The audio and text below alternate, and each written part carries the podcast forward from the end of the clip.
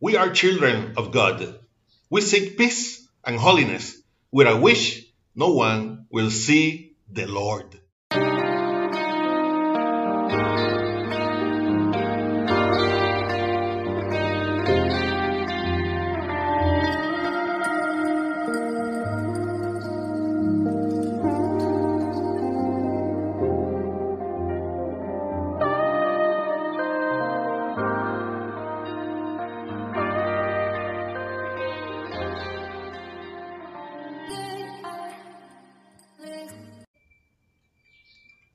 Good morning and God bless you all that see us in the YouTube channel or listen us in the podcast and other social networks. I'm your brother in Christ, Pedro Ayala, a servant of God for His grace, and I belong to the Pentecostal Restoration, Holiness and Love Chamber, Inc., who shepherds and directs our beloved pastor Maribel Núñez Molina. Our church is located at Calle Flamboyant, 194, Pueblo Indio, in Canóvanas, Puerto Rico, and this is the ministry that bears my name from the school to heaven, de la escuela will be using the Holy Bible app that you can get free of charge on both the Android platform and the App Store.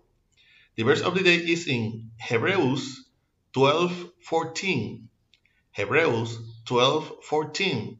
This is the International Standard Version and reads like this: The powerfully Word of God is read in the name of the Father, the Son, and the Holy Spirit. Amen. Pursue peace with everyone, as well as holiness, without which no one will see the Lord. Again, pursue peace with everyone, as well as holiness, without which no one will see the Lord. Please God, continue blessing your already blessed word. Those who reject God's grace. As creatures and even as children of God, we have certain imperfections that displease God, our witness, inappropriate behavior, exaggerations, or explosive character, lack of empathy for others, and other examples reveal such imperfections. Sometimes these impulsive and explosive characters gives the, the space to enter into strife, fights, and offenses with others, leading to violating the second most important commandment, promoting the growth of roots of bitterness with the neighbor, giving the fruit, the fruit with love as ourselves. It says the word of God in this character, in this chapter, that as children we have to accept the correction and rebuke of our heavenly Father, who seeks our good, our good, and that such behavior are not a step into blessing us.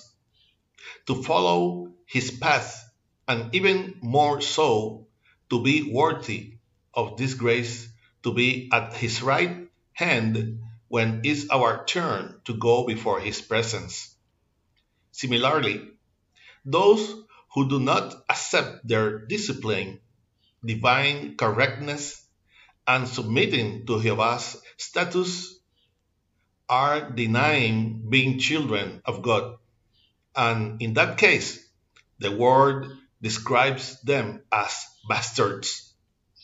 Let us accept our mistakes and our status of sinners.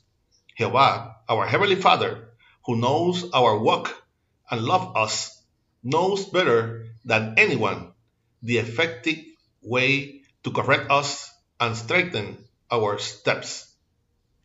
We, the children of God, seek peace and holiness with a wish no one, and I said no one, will see the Lord.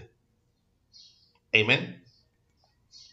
I hope that this short exhortation, exhortation will serve as a reflection and strength to your life in this morning that the Lord has made. For prayers and message to our email, ministerio de la escuela para el cielo at gmail.com. You can also get us on YouTube and listen us in the podcast and Facebook and TikTok. Remember to like and share us to support this ministry. If you have not already did subscribe to this channel where from Monday to Friday, we will what we have received by grace. This was your brother in Christ, Pedro Ayala Ayala, servant of God for His grace, and we will see each other in the next year if Christ has not come to seek us as a church yet.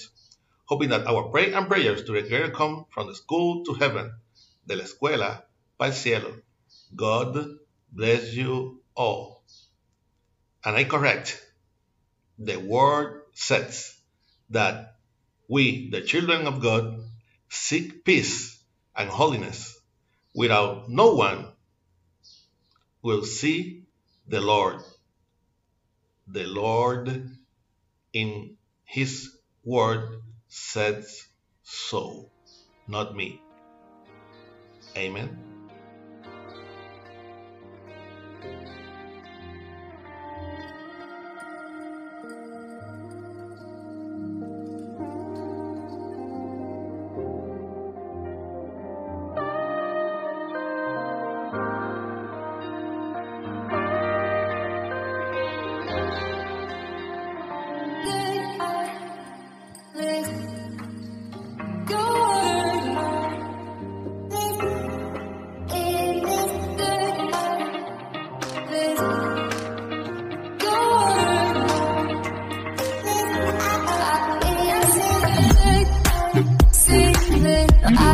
in the world.